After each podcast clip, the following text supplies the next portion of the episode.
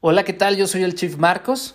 Yo soy Fernando Andrade. Y bienvenido a la mañanera sin tartamudear. Ahora les estaremos subiendo los episodios de nuestro noticiero que grabamos todos los lunes a las 8.30 am. Las noticias frescas de la semana para que puedas arrancar tu semana informado con mucho conocimiento financiero y logres crecer en este mundo lleno de locuras, locuras económicas. Bienvenido.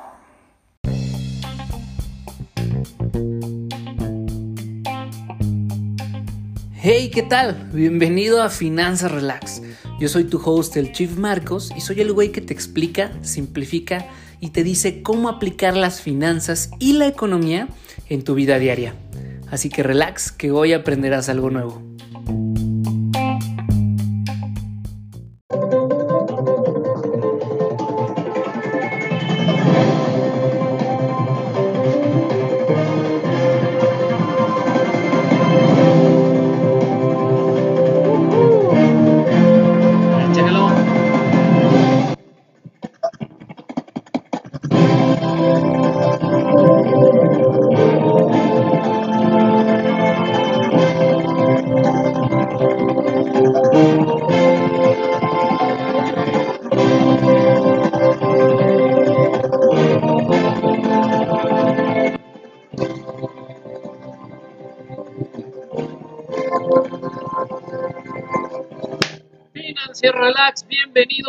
Mañanera sin tartamudear, donde les platicamos las noticias financieras y económicas más relevantes de la semana. Bienvenidos eh, a todos los que se están conectando, muchas gracias por conectarse y pues como siempre le doy la bienvenida a nada más y nada menos que al buen coach próximo to be Capital Management. Capital Manager. Capital Manager, Fernando Andrade. Brother, ¿cómo estás? Buenos días. Buenos días, buenos días a todos, a todos los financieros relax que se conectan el día de hoy para escuchar las noticias frescas de la semana. Robert, bienvenido. Oye, ya, hoy, vamos a ver al Robert. Hoy vamos a platicar con Robert. bienvenido, mi estimado Robert, bienvenido. Eh, vamos a tener un programa como cada lunes fenomenal. Sin duda. Tenemos un par de noticias bien interesantes que queremos analizar. Entonces. Sí, oye, aparte, hoy, eh, digo, nada más para que lo sepan, por si empiezan a ver esta mañanera, en un momento más, cuando terminemos la mañanera, eh, vamos a subirlo al podcast, es, decir, que lo van a poder escuchar en su camino eh, a su trabajo, este, o un poquito más tarde cuando estén cocinando o haciendo ya alguna actividad. Así es. vamos a subir ya la mañanera, va a quedar los lunes, este, como podcast, para que puedan iniciar bien la semana. Y los viernes, los miércoles vamos a grabar el podcast, vamos a tener el vivo de todos los miércoles. Y el viernes se va a estar subiendo a la plataforma. Hoy, de todos modos, eh, subimos dos. Es correcto. Porque tenemos uno pasado. Este, hablamos un poquito sobre las criptos, los de, Bitcoin, prácticamente, de, toda la tecnología blockchain. Correcto, correcto, ahí nos, nos, nos, metimos en todo ese tema. Nos metimos en ese tema y pues bueno, bienvenidos a todos. Brother, platícanos, cabrón, ¿qué pasó esta vámonos, semana pasada? Vámonos directo, directo, vamos a entrar en materia. Como siempre, arrancamos platicando sobre los principales índices bursátiles de Estados Unidos los cuales pues eh, siguieron subiendo prácticamente, güey. Volvieron a cerrar la semana con resultados positivos, el, el S&P, el Dow Jones alcanzando de nuevo máximos históricos. Ok, oye, Máximos históricos. ¿Qué, nos dice esto, güey? ¿Qué nos dice esto, no? Pero ahorita vamos a ver una noticia interesante eh, con diferentes actores como Goldman Sachs, como el, eh, de Swiss Bank. Credit Suisse, ¿no? Credit Suisse, Credit Suisse también estuvo involucrado en una situación un poquito complicada. Este, vamos a platicar un poco de eso, pero los principales índices bursátiles nuevamente vuelven a cerrar a la alza. El Nasdaq también empieza a ganar un poquito de terreno. Sin embargo, ya no puede regresar o no está regresando al, canal alcista que había registrado, pues prácticamente hasta inicios, bueno, desde marzo del año pasado hasta inicios de este mes sale de su canal alcista, está como tratando de formar una, bandera, vamos a poner Una banderita, una bandera es cuando tiene un registro, digámoslo, estable entre ciertos parámetros, o cómo lo pondrías tú? Pues básicamente se forma literal como una bandera, ¿no? Entonces, sí, sí, sí. si viene en un canal alcista, de repente empieza a tener un pequeño retroceso y va respetando de nuevo una, ciertos límites. Correcto. Para llegar a un punto o un nivel donde vuelve a explotar y vuelve a tomar su, pues vamos, su canal, güey. Claro. Entonces, pero ahorita pues, se está formando esta, se está formando esta bandera. Esperemos a lo mejor en un mes, un par de meses que vuelva a reventar otra vez hacia arriba. Pero el Nasdaq, en definitiva, que aunque recuperó en la semana pasada, pues vamos, sigue, sigue perdiendo terreno, ¿no? Entonces, para platicar de la situación económica a nivel internacional, empezamos hablando de los mercados. Perfecto, brother. Nos vamos directamente para revisar, empezar a revisar cuáles son estos sectores que están teniendo o que están ganando terreno dentro de estos índices, principalmente el sector de los semiconductores, que ya hemos platicado varias veces aquí en su mañanera. El sector de los eh, semiconductores, eh, energía, lideraron el S&P, eh, Nucor Corporation subió un 8.9%, convirtiéndose en el principal eh, ganador del S&P. Ahorita vamos a hablar de los, de los generales. Seguido por Applied Materials, que ya lo habíamos platicado desde, hace, desde hace varias semanas aquí en la mañanera. Básicamente estas son empresas que se dedican a dar, a proveer, vamos, de chips, de semiconductores, a toda la industria eh, de smartphones, de televisiones, de computadoras que utilizan un chip para su, procesamiento. Oye, y estaba escuchando en la mañana también que eh, también todas estas empresas van a tener un auge muy importante porque incluso ya no solo la industria telefónica, pero ya la industria de los coches es la que está ah, eh, consumiendo más, más chips eh, y creo que hasta hubo un tema de, de desabasto. desabasto, ¿no? En ese, en ese sentido. Es correcto, incluso dentro de las mañaneras les dijimos hace ya un par de semanas que corrieran a ver a, Grupo México, si no me equivoco. Grupo México, correcto. Grupo México es uno de los principales, de los cinco prácticamente productores de, eh, ay, ¿cómo se llama este componente o este material? De cobre, cobre. de cobre, a nivel internacional y pues lógicamente uno de los principales componentes que utilizan los chips o los semiconductores pues es cobre, güey. Sí, sí. Entonces les platicábamos que lo importante es voltear a ver al productor principal de esa materia prima, ¿no? Y pues tratar de invertir o vamos a buscar buscar este alguna entrada interesante para las acciones de esta compañía que es mexicana. Claro, y yo y yo fíjate que yo me iría a una estrategia más a mediano largo plazo porque creo que es una industria que apenas va despegando. Bueno, no sé tú qué opinas en ese sentido. Mira, yo creo que desde el tema de, la nueva revolución industrial, de, los datos, de la información, etcétera, que vivimos al día de hoy, digo, gracias a eso podemos estarles transmitiendo hoy por diferentes dispositivos que tienen un claro. de cantidad, bueno, una cantidad impresionante de cobre dentro de esos dispositivos. Eh, al mediano plazo va a seguir teniendo un boom importante. O sea, ya, ya, ya estamos en la revolución tecnológica 4.0, ¿no? La revolución industrial 4.0. Y en este sentido, claro que voltear a ver industrias de tecnología, como lo platicábamos en el podcast que hablamos sobre la, bolsa de valores, sobre el mercado de valores, desde siempre, todo lo que tiene que ver con tecnología ha sido, eh, pues vamos, una opción muy, muy importante para invertir. Desde aquel momento en donde la tecnología era la máquina de escribir hasta hoy que la tecnología es el cómputo cuántico, güey. Ok. Siempre la tecnología nos ha dado de qué hablar y estamos viendo que del año pasado a la fecha, las empresas que tuvieron mucho mayor crecimiento fueron las, las de tecnología, güey. Sin duda. Oye, y en la mañana justo estaba escuchando, digo, ahorita que, que hablamos de temas de tecnología y de cómo han ido creciendo, eh, de este cuate de Bitso, eh, muy interesante, cómo fue creciendo.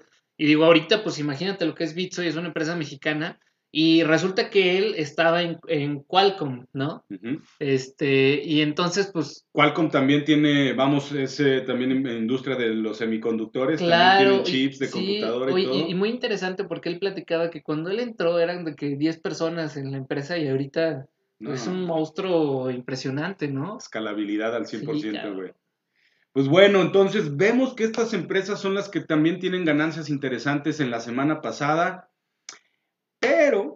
Y bueno, y ahí dejamos. o sea, el mercado va, va, respondiendo eh, los datos económicos del país de Estados Unidos con relación a las, eh, al empleo, a la situación, al sentimiento de, la, de, las personas, de los usuarios de calle, vamos a ponerlo así, con relación a la economía. Es positivo. Vemos que se está recuperando la economía, por lo menos en, en, Estados Unidos. Evidentemente eso nos, nos permea a todos Nos beneficia y justamente, eh, digo, más adelante que entre con las noticias nacionales, vamos a ver el reflejo de esto porque creo que ya en ciertos indicadores se empieza a ver una mejoría. Se empieza a ver una mejoría, entonces continuamos ya. Ya nos está hablando mucho del coronavirus, hay que, hay que mencionarlo. Sí, tienes razón. Eh, ya nos está hablando mucho de esto, lo cual me genera también un poco de conflicto porque y el coronavirus, güey. Oye, y, ni siquiera eso, pero justo ahora que vamos a, a vacaciones de Semana Santa, güey, pues vamos a ver como que siento que todo el mundo ya se relajó y ahorita ya vimos aeropuertos, playas abarrotadas. Abarrotadas, lugares, bares abarrotados, güey. No, entonces pues ¿qué va a pasar, no? Nos esperamos, nos, pues nos esperamos a lo mejor una salida vacacional muy, muy padre, muy libre, etcétera, y de repente se incrementan los casos de coronavirus y otra vez el mercado va para abajo. ¿Qué esperar? Nuevo paquete de estímulos para el segundo trimestre del año, no lo sabemos. Oye, y ni siquiera, ni siquiera creo que sea un tema tanto de Estados Unidos, bueno, no sé si de Estados Unidos, pero por ejemplo en, en Alemania, en Chile, eh, volvieron a cerrar para vacaciones eh, digamos que volvieron a su semáforo rojo. Entonces, vemos que países importantes, digo, y sobre todo Chile siempre ha sido punta de lanza en Latinoamérica en muchas cosas. Este, Alemania, eh, creo que Gran Bretaña también ya tomó ciertas medidas. Entonces, pues, ¿qué, qué está pasando con México, güey, no? Oye, Gatel sale diciendo que, este, que disfruten las vacaciones, güey, ¿no? Pues, pues mira, tenemos, tenemos un sistema inmune muy, muy, muy elevado porque si tomamos tanta Coca-Cola, si comemos tantas garnachitas, seguramente, ¿no? El coronavirus no nos, no nos hace nada, ¿no? Pero pues la realidad es que yo sí creo que vamos a esperar noticias sobre un incremento en el número de contagios en las próximas semanas. Pero vámonos, continu vamos a esta nota que nos va a atrapar por lo menos unos 10, 15 minutos. Quédense con nosotros para todos los que se están conectando. Vamos a platicar qué es lo que está pasando con esta guerra comercial entre que empezó desde, desde Donald Trump eh, entre Estados Unidos y China y cómo ya seguimos viendo impactos importantes a nivel internacional con relación a la economía. A ver, échale, brother. Vamos a recordar, eh, en la administración de Trump eh, se empieza una guerra comercial sin precedentes, ¿no? Vamos a ponerlo así, entre dos de las principales economías a nivel internacional, que es Estados Unidos y China. China siendo el gran ganador a mi gusto al día de hoy, con todo este tema de coronavirus y todo lo que sucedió desde el año pasado. Vemos que hay mucha, mucha tensión, vamos, este, en donde Trump empezó a amenazar, incluso cerró tratos con diferentes empresas de China, dándole en su madre directamente a la economía del país, pero sigue siendo una economía muy, muy fuerte. Claro. Y la semana pasada ocurrió una situación importante. Goldman Sachs, que es uno de los, vamos a ponerlo así, de los market makers, de los grandes, de, los grandes de los grandes, este, fondos, bancos a nivel internacional, tiene una venta o tuvo una venta de liquidación por más de 10.5 mil millones de dólares en donde en operaciones de bloque hubo venta masiva de acciones de empresas chinas, principalmente de tecnología. güey. Entonces, eso puso los pelos de punta para diferentes, eh, vamos, inversionistas a nivel internacional, porque quien estuvo en el ojo del huracán fue un fondo de inversión, un hedge fund que se llama Archegos, güey que estuvo en boga, ¿no? Que estuvo en boga, sí, entonces sale Archegos, sale Swiss, eh, Credit, Suisse. Credit Suisse, sale eh, Credit Suisse, sale Goldman Sachs en, en, en, todo este rollo, que fue lo que pasó. Te va. A ver. Ahí te va. Las empresas tecnológicas de China, eh, desde hace ya bastante tiempo, están dejando de qué hablar para toda la economía occidental. ¿Por qué? Porque son empresas que están ganando mucho terreno y se están metiendo mucho al mercado de Occidente. Eso para nada le gusta a Estados Unidos. Sí, ¿no? Y recordemos que el eslogan de campaña de Donald Trump es Make America Great Again, es decir, que toda la manufactura y toda la tecnología vuelva a, a presentarse y hacerse en Estados Unidos, ¿no? ¿Cuál es el problema principal? Viene una industria de otro país que es tu enemigo, güey, acérrimo desde hace mucho desde hace años, güey, ¿no? Y es una empresa tecnológica que lo principal que hace es recabar datos de la información de, de, la gente o de los consumidores porque tecnología, güey. Ajá. Y eso obviamente te quita mucho poder de mercado porque pues hay otra empresa que se está llevando parte del pastel, güey. Entonces sale Estados Unidos diciendo, pues ¿saben qué? Se van a acatar, van a tener que acatar las reglas del país para que puedan seguir operando aquí. Pues, ¿qué es lo que pasa? Muchas de estas empresas de tecnología china no están eh, llegando a las regulaciones de auditoría que pedía el país y pues Estados Unidos empieza a cerrar las fronteras y empieza a cerrar trato comercial con las empresas de China. Ok. Entonces, sale este hedge fund, de este que se llama Archegos, Archegos prácticamente. ajá. Oye, que aparte que hay que mencionar que es un family office, ¿no? Empezó, sea, empezó con ajá. capital propio, güey. Sí, sí. Es este tipo que sale de, estaba trabajando en un hedge fund de- desde hace mucho tiempo, se sale y pone su propio fondo de inversión y empieza a gestionar su propio Sí, sí. capital. Family office, vamos a ponerlo Sí, así. claro. Bueno, pues aprovechando el rally positivo que tuvieron las empresas chinas o las industria tecnológica de China, colocó muchas posiciones o abrió muchas posiciones y tuvo una exposición al mercado o a las acciones de estas empresas chinas muy amplia. Ok. Bueno, pues con todo este rollo de la guerra comercial que está habiendo, el lunes de la semana, lunes, martes de la semana pasada, empresas como Baidu, que es un motor de búsqueda eh, como un Google prácticamente, pero de China, eh, empresas como Tencent Music Entertainment, que es prácticamente, hay una alianza entre Tencent, que es una empresa china, y Spotify para la transmisión de música allá en el mercado chino. Empresas como Bishop Holdings y otras más empezaron a perder, güey. Por ejemplo, en el caso de Baidu, empezó a perder porque no llegó a las regulaciones o no está haciendo frente a las regulaciones que impone Estados Unidos y entonces Estados Unidos dice, váyase de aquí. Empresa como Tencent, Ajá. La valoración del mercado que tiene está muy, muy elevada, güey. Entonces, pues ya los inversionistas dijeron, no, espérame, la acción no vale eso, vale menos y se cayó la acción. Y otro tipo de acciones que la semana pasada tuvieron pérdidas desde un 18% hasta un 40-45%.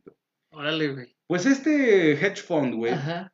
tenía posiciones, eh, tenía posiciones largas, muy importantes, y gran parte del portafolio de este fondo de inversión estaba colocado en las acciones, güey, De estas empresas de chinas. estas empresas, que cuando empezaron a caer, empezaron a recibir lo que viene siendo las llamadas al margen o margin calls. Los margin calls. De hecho, hay una película que les recomendamos que vean que se llama Mm. Margin Call con Kevin Spacey. Muy buena Eh, película, sí, muy buena movie. Muy, que muy de buena. hecho, de hecho, digo, nadie lo habla, pero en realidad habla de Lehman Brothers, de cómo, Pues, eh, de cómo hace el frente de una manera cero ética que es lo mismo que acaba a de la pasar crisis ahorita, de. Estados Unidos, sí, claro. Es lo mismo, bueno, pues el- la crisis del 2008 también le llaman la crisis de Lehman Brothers, güey. Sí, claro, claro, claro. Entonces, pues estos pelados cuando reciben la notificación de que ya los, los, los C- CDOs y los ya estaban Ajá. valiendo quesadilla, agarran y empiezan a hacer una venta, pero, pero brutal. masiva, ¿no? Y, y, y la papa caliente, papa caliente, papa caliente, güey,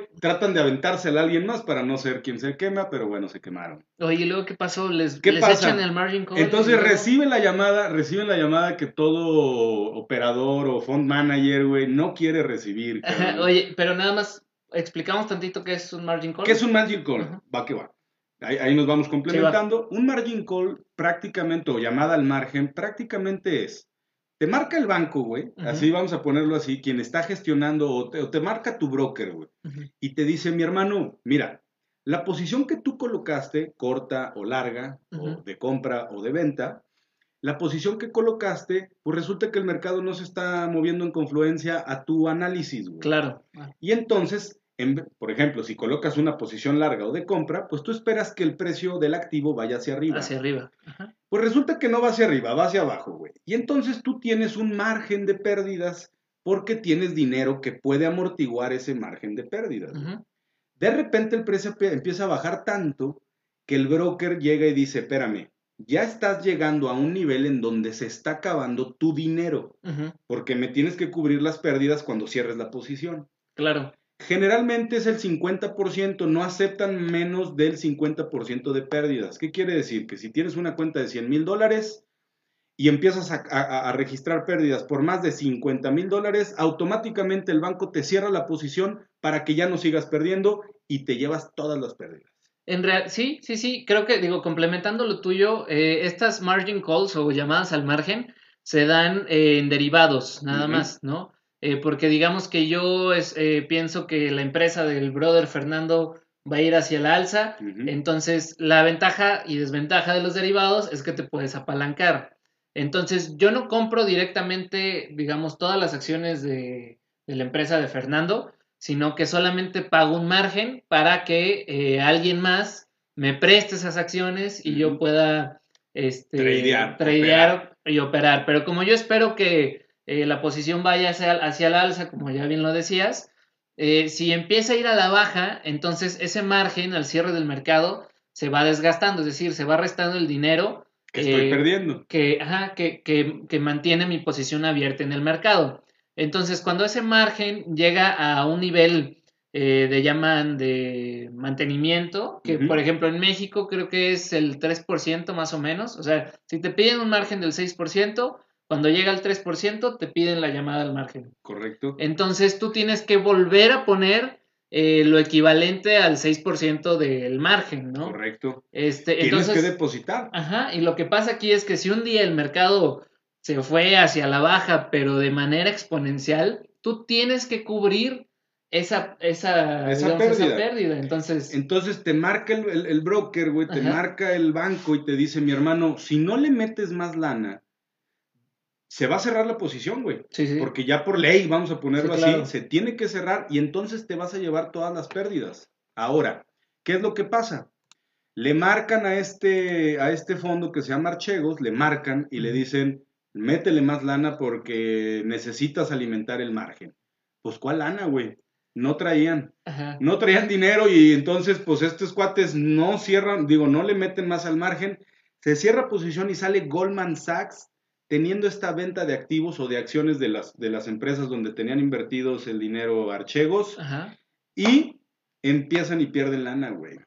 Pierden un chingo de lana, un chingo de lana. Bueno, el, líder de Archegos, güey, el, el, fund manager, ya había tenido problemas en el 2012 por aparente inside trading. Recordemos que inside trading prácticamente es que como tienes tanto poder y te codeas con gente que pues, mueve la lana y que tiene información eh, privilegiada, pues utilizas esa información para meter a operar al mercado. Eso es ilegal, güey. Sí, sí, sí, es ilegal. Y para ponerlo de manera más simple, digamos que eh, el brother sabe que el día de mañana eh, van a escoger a un nuevo presidente municipal.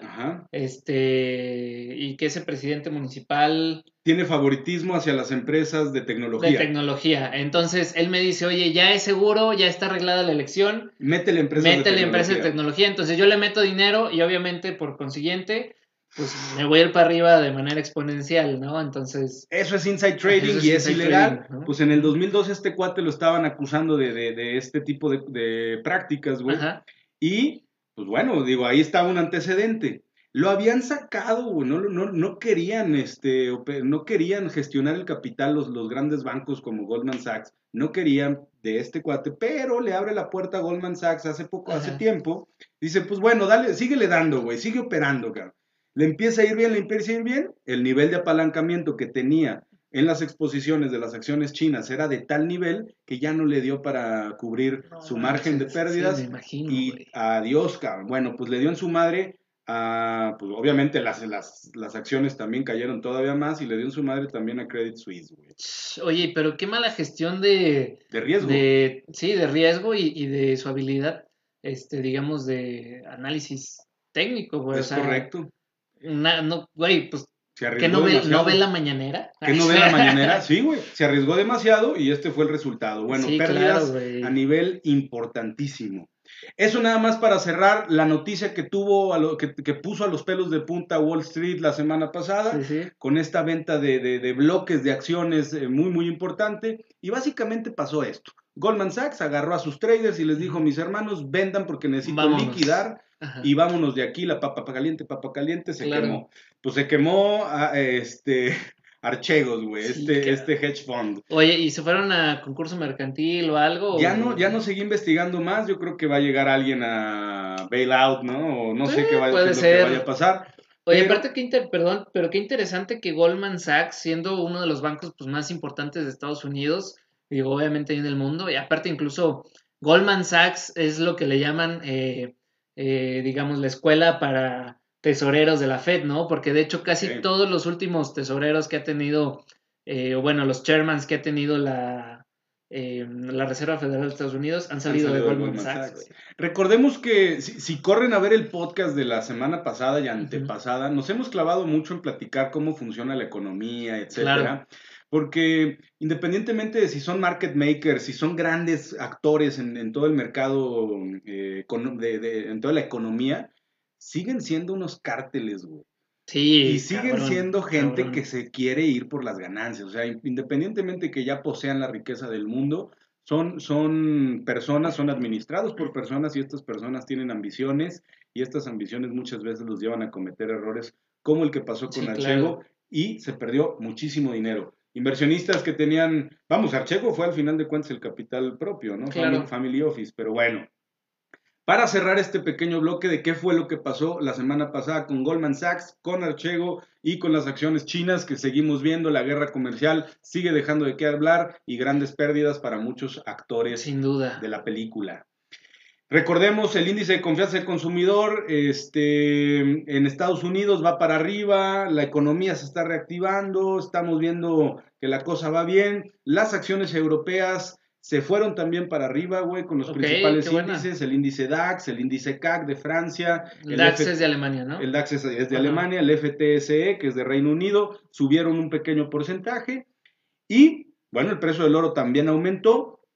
Y cerramos esta sección para pasar a la sección que también dio de qué hablar la semana esta pasada. Esta va a estar buena, esta va a estar buena. Seguro lo vieron las noticias. Seguro lo vieron en memes, güey. En el meme, a ver, Godzilla versus Kong, güey. Ajá. Momazo, güey, ahí que salió de este Kong y Godzilla cargando el Evergreen para desatorar el canal de Suez, güey. ¿Qué es el Evergreen? ¿Qué es el, canal de Suez, güey? ¿Qué fue lo que pasó la semana pasada?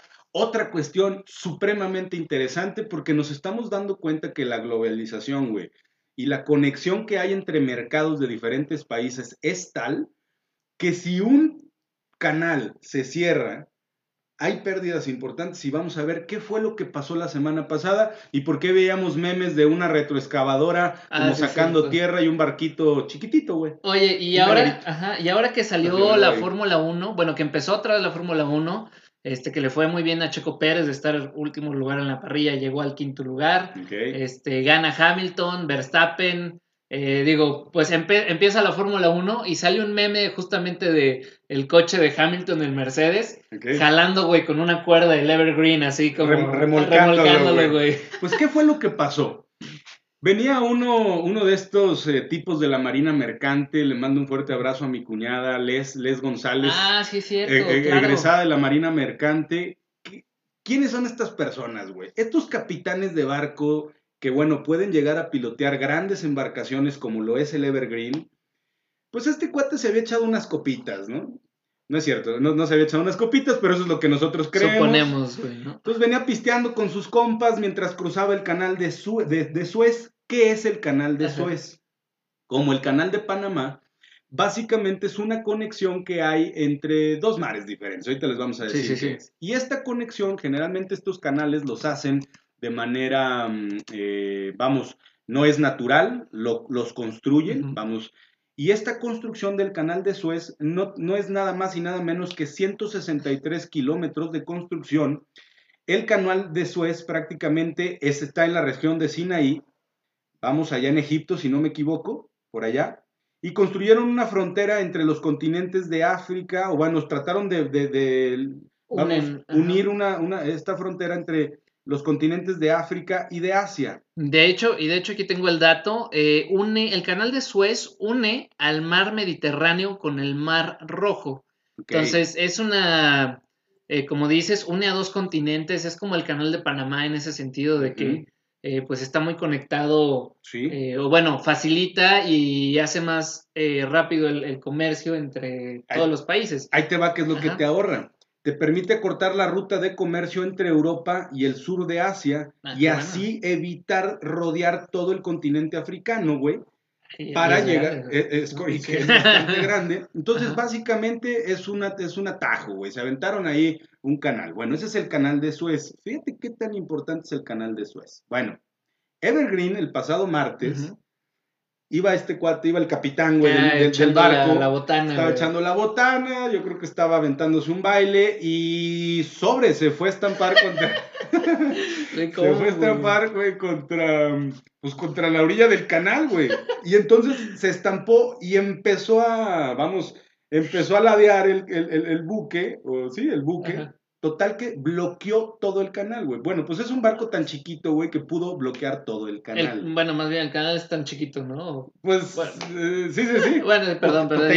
no entendí el, sarcasmo, güey. Bueno, entonces, Evergreen es uno de los mayores portacontenedores que existen a nivel internacional, con una capacidad de 20 mil contenedores, güey. No, o sea, contenedores de los que ustedes ven que pasan en los trenes. En los trailers, ¿no? En los trailers. Y en los trenes también. También. Entonces pues tenía espacio para 20 mil, pues este pelado se estampa, bloquea todo el canal y para este viernes, güey, habían 237 embarcaciones estancadas. Estoy viendo ahorita la imagen satelital y literal se ve como en el canal está, pues, vamos, está bloqueado completo y todas las embarcaciones en la, parte de, inicial del canal, pues esperando, güey, esperando pasar. Pues ahí tienes que el bloqueo de mercancías por día representa una pérdida de 9.600 millones de dólares, ah, Todos los días por tener ese canal bloqueado.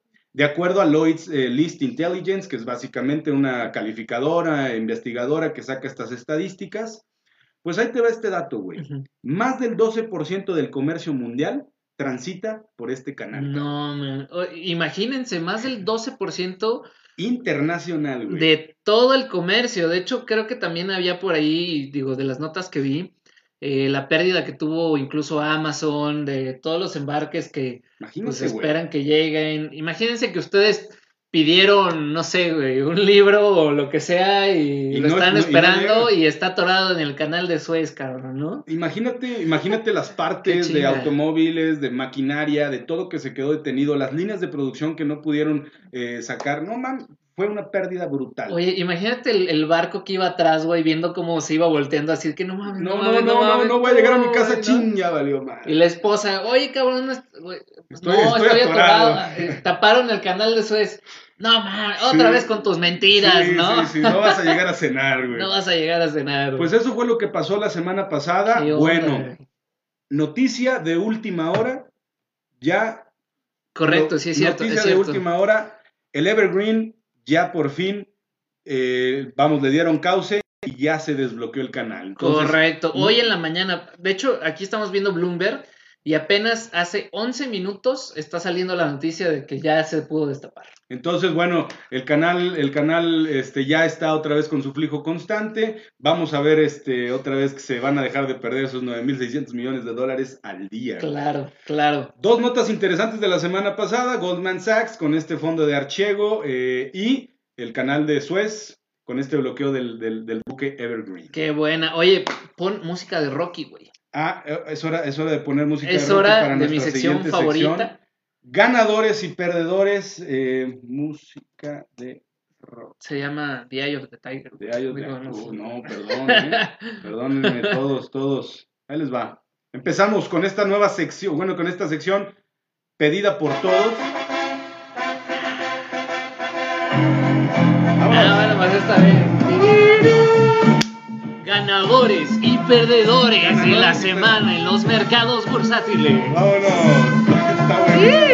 le tenemos que hacer un intro, definitivamente.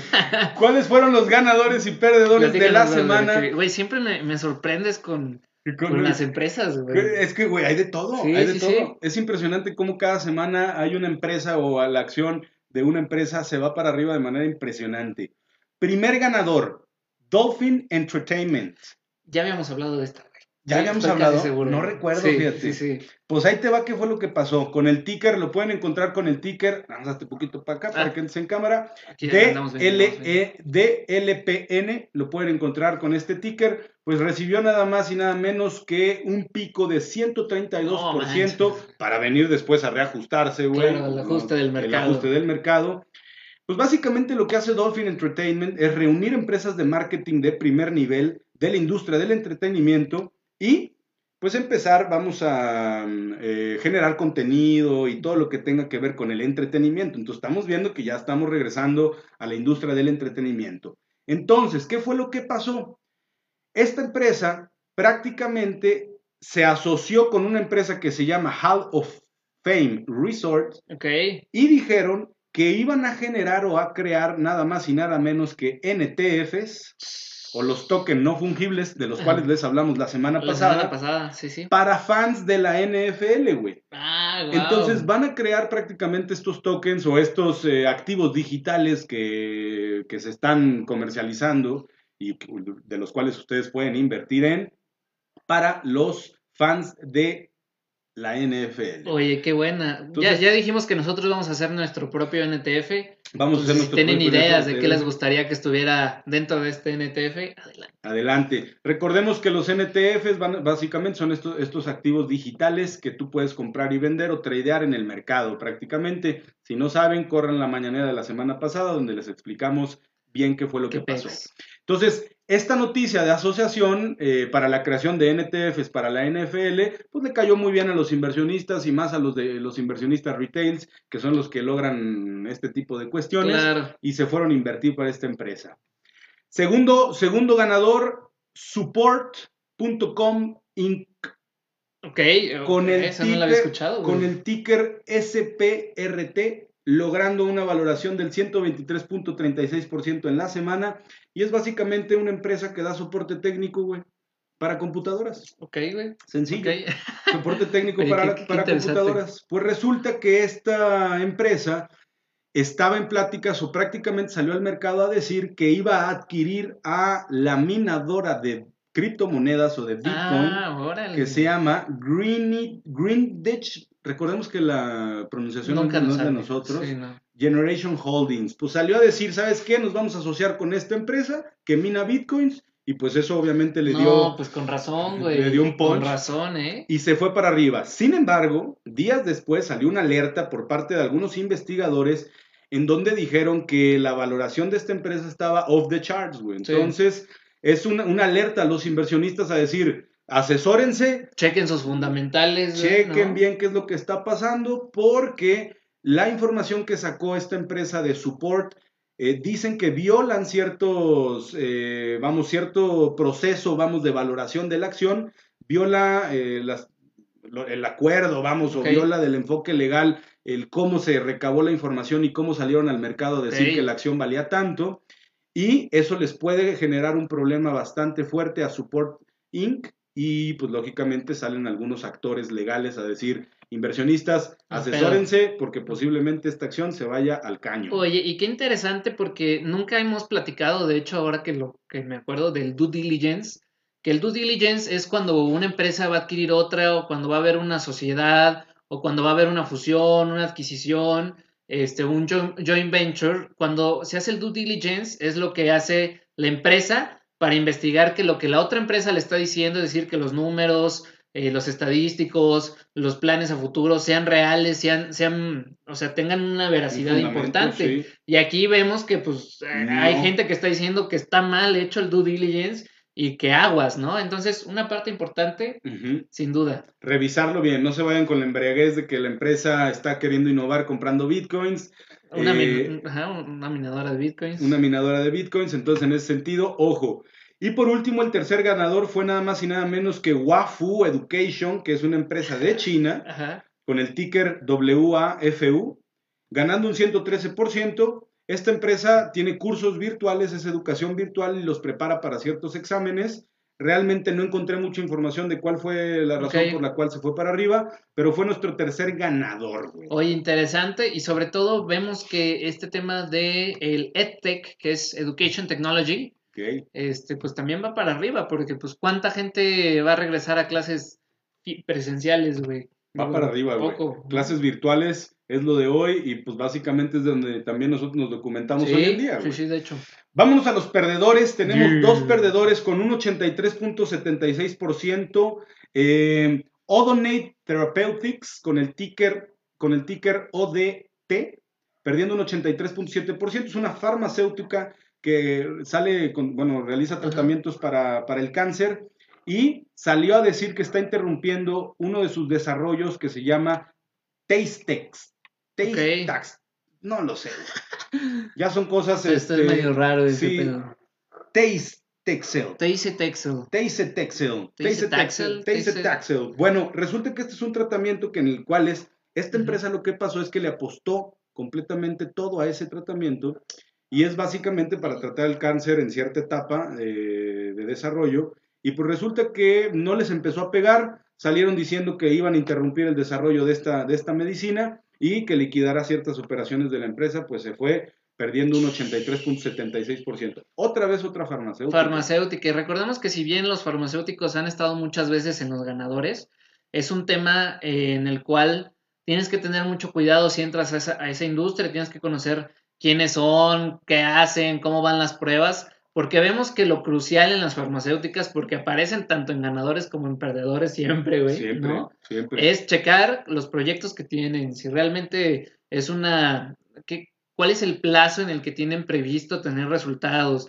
Aprobaciones del FDA son las cosas clave que checar en, en este tipo de acciones. ¿no? Y estamos viendo que son muy volátiles, entonces sin duda es para inversionistas, con, con mucha, este, vamos, control de, emociones y de riesgo. Sí, mucha estamina, ¿no? Es correcto. y vemos la última igual, eh, Frequency Therapeutics, con el ticker FREQ, perdiendo un 75%. Es una empresa de biotecnología que se, eh, vamos, se aprovecha a analizar la biología que hay detrás del cuerpo humano para hacer frente eh, a cuestiones de enfermedades degenerativas, güey. Entonces trae un tratamiento en donde pues trata de ayudar al sistema inmune.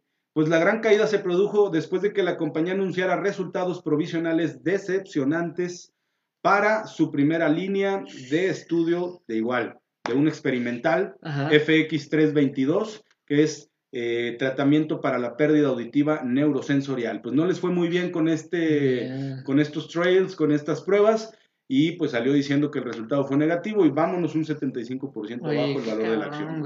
Y, y, aparte que siento que es muy difícil, eh, porque la investigación científica al final del día, eh, pues toma tiempo y tiene pues obviamente sus caídas y sus eh, pues momentos buenos, pero ¿cómo estará ahí el tema ético, güey, con que esté listada en bolsa y por un lado les exijan resultados y por otro lado digan, güey, pues es que esto va apenas, güey, ¿no? O sea, ¿qué, qué cosas... ¿Qué implicación? Oye, tienes un punto muy importante porque imagínate que de repente te levantas un lunes y, el, y la capitalización de mercado de tu empresa ya se fue un 600% para arriba porque dijiste que la vacuna de no sé qué es efectiva. Imagínate las implicaciones legales, güey. Está cabrón. Imagínate... Eh, sí, está cabrón. ¿Cómo sales a decir, ¿Y, y qué hay detrás, güey, también de que sea cierto o no sea cierto? Porque vemos que la industria farmacéutica ha sido un actor no muy bien considerado, güey, en la historia. Eh, recordemos el tema de Pfizer hace tiempo con estas, eh, algo del SIDA, tenían algo que ver ahí. Sí, incluso este cuate que sale en Dairy Money, que ustedes lo pueden ver en Netflix, el cuate que tiene un tratamiento para una enfermedad muy especial, que de, o sea, ellos lo fabrican y de costar, no sé, 5 dólares, de un día para otro el güey dijo, güey, pues, o sea, la gente que necesita este medicamento no puede no utilizarlo, güey, porque si no se mueren y de repente subió el precio como 500%. Hay cuestiones éticas muy interesantes que analizar con las farmacéuticas. Delgadas líneas, ¿no? Pero también estamos viendo el resultado. Son empresas muy, muy volátiles que de la noche a la mañana pueden perder o pueden ganar mucho dinero. Sin duda. Hasta aquí mi reporte con la parte de los mercados y todo lo que pasó la semana pasada. Musiquita, musiquita, güey. Vámonos a revisar la parte nacional. Sí, sí. Cerramos este. Cerramos. Ganadores y perdedores. Esto fue Ganadores, y perdedores del mercado. Bien, pues, y vámonos rapidísimo con las noticias nacionales. Como les comentamos al inicio, eh, hay, hay mucha confluencia con lo que viene de Estados Unidos y lo que se está diciendo en Estados Unidos sobre el optimismo de la economía. El Banco de México eh, decide dejar la tasa de interés de referencia en 4%. Este, bueno, esta acción, como lo comentamos, concuerda con el consenso de mercado. Este fue un voto unánime de todos los, los, el gobernador y los subgobernadores del Banco de México. Recordemos que el tema de las tasas de interés es muy importante porque en el momento que el Banco de México decide empezar a subir la tasa de interés, esto quiere decir que ya ven una economía un poquito más eh, optimista en la cual ya pueden empezar a subir las tasas de interés para eh, que la gente guarde el dinero en vez de gastarlo. Correcto. Digo, en términos muy sencillos.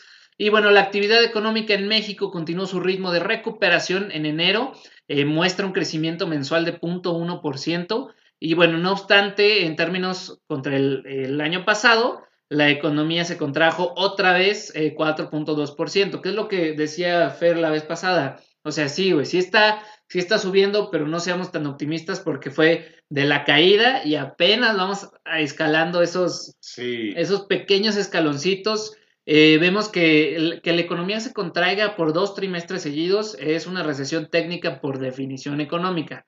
Seguramente lo vamos a escuchar por ahí, pero no se angustien porque tampoco es así como algo sí, sí, sí. muy grave, porque pues vamos avanzando poco a poco. Y bueno, en la primera quincena de marzo, los precios al consumidor este, en México registraron un alza mensual de 0.53 y esto obviamente tiene que ver con la inflación y eh, esto ubica la tasa anual de inflación en 4.12%, eh, superando por primera vez desde noviembre el límite pasado máximo del rango que tiene establecido el Banco de México. Ahora, el Banco de México, nada más para explicar esto rapidísimo, tiene eh, una tasa de objetivo, ¿no? Entonces, digamos que ellos dicen, oye, ¿sabes qué? En el objetivo de este año la inflación no se puede pasar de 3%, de 0 y 3%, ¿no? O sea, menos más 3%. Ok. Y pues vemos que ahora la superamos por el tema de los precios al consumidor. Yo creo que esto también tiene mucho que ver con eh, lo que está haciendo Estados Unidos, porque Estados Unidos está reactivando muy rápido, por lo tanto siento que eh, la oferta sube y hay pues un poquito más de temas de inflación porque los precios pues suben al, mismo tiempo. Estaba leyendo la semana pasada que habíamos alcanzado un nivel del 4.2 o 4.5% de inflación aquí en México y pues lógicamente eso no es para nada bueno para los inversionistas o para los que ahorran dinero.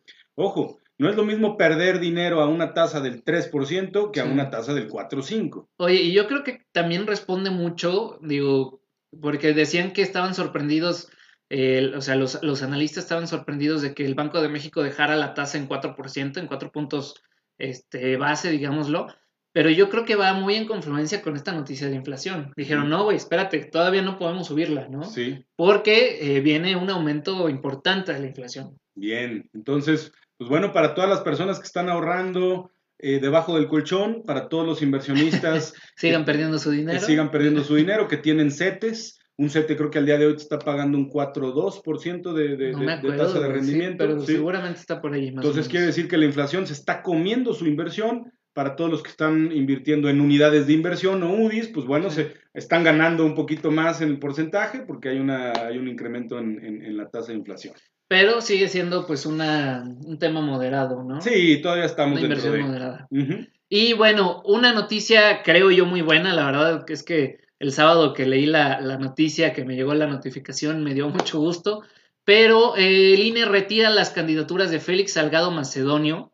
Eh, recordemos que Félix Salgado tiene como tres procesos ya en curso eh, de acusaciones, o sea que ya están en juicio y que ya están en espera de decretar pues el, juicio de violaciones y de cosas así pues muy feas. no han sido solo esas tres, han tenido muchas más.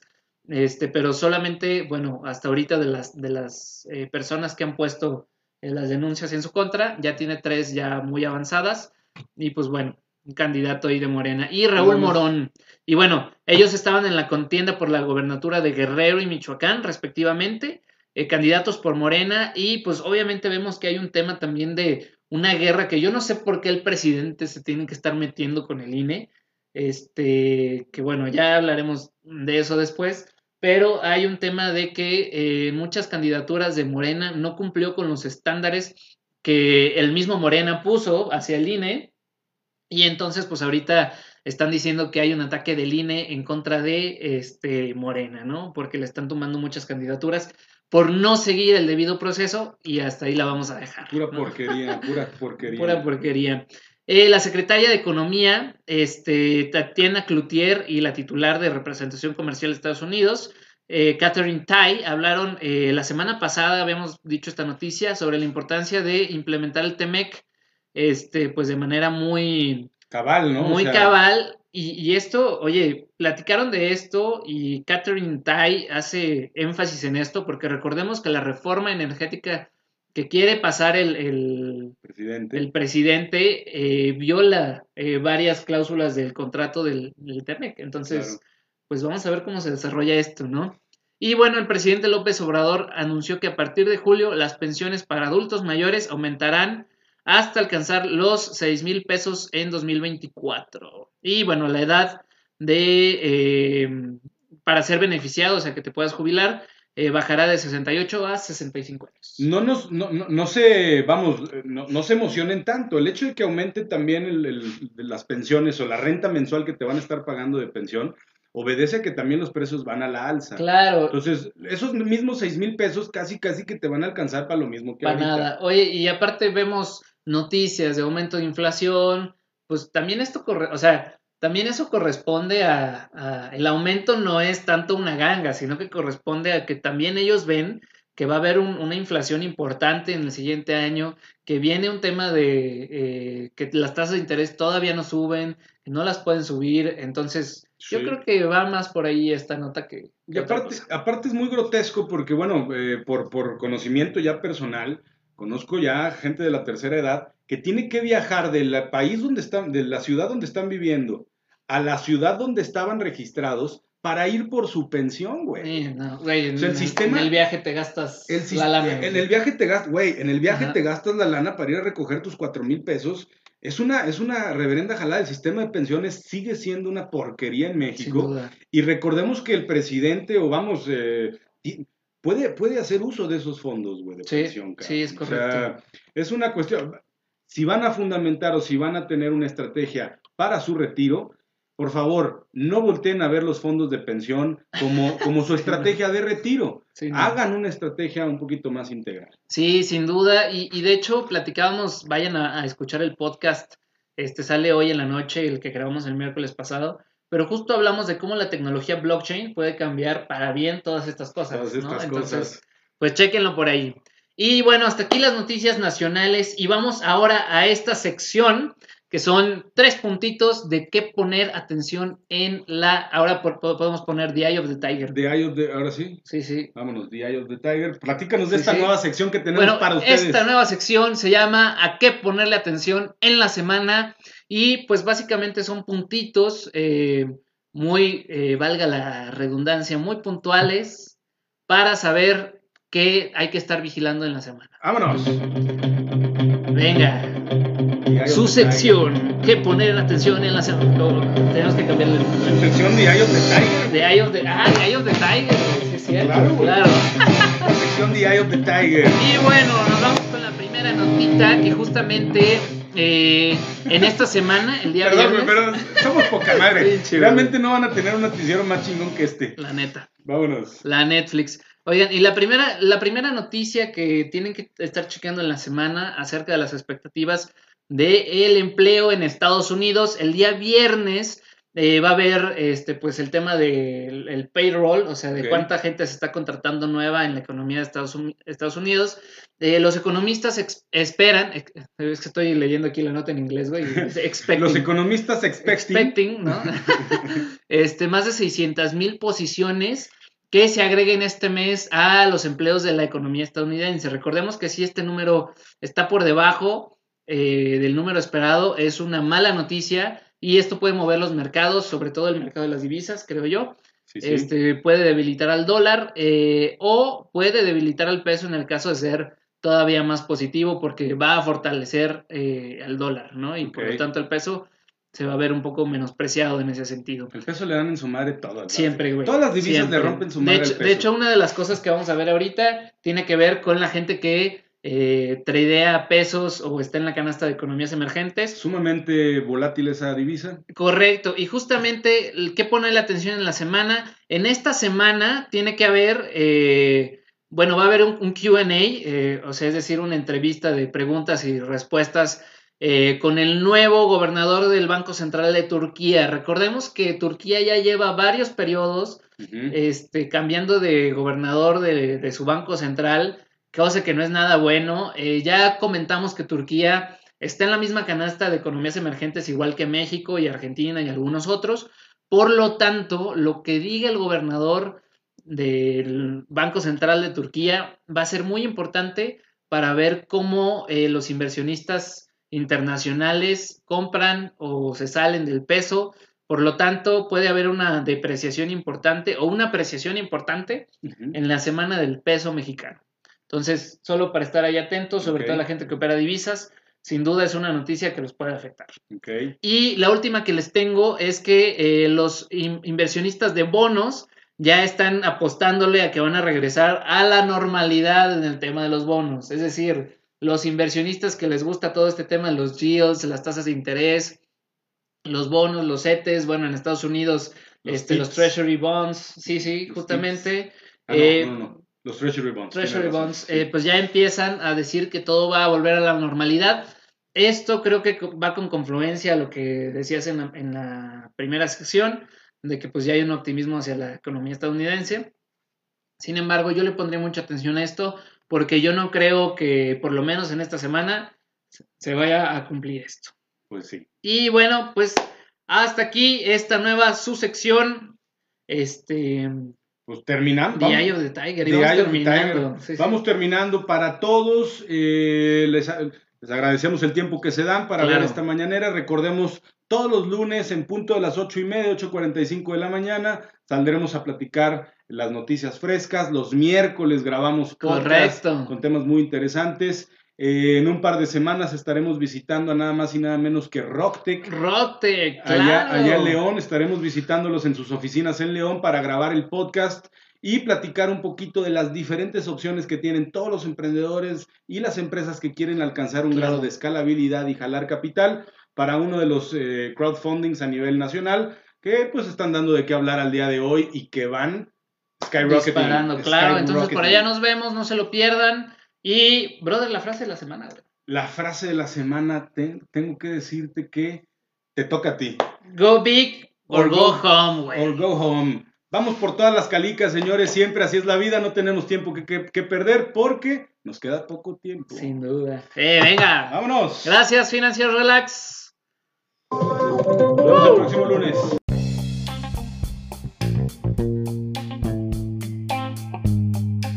te gustó este capítulo, compártelo, dale muchísimo amor y nos puedes encontrar en todas nuestras redes como Finanzas Relax.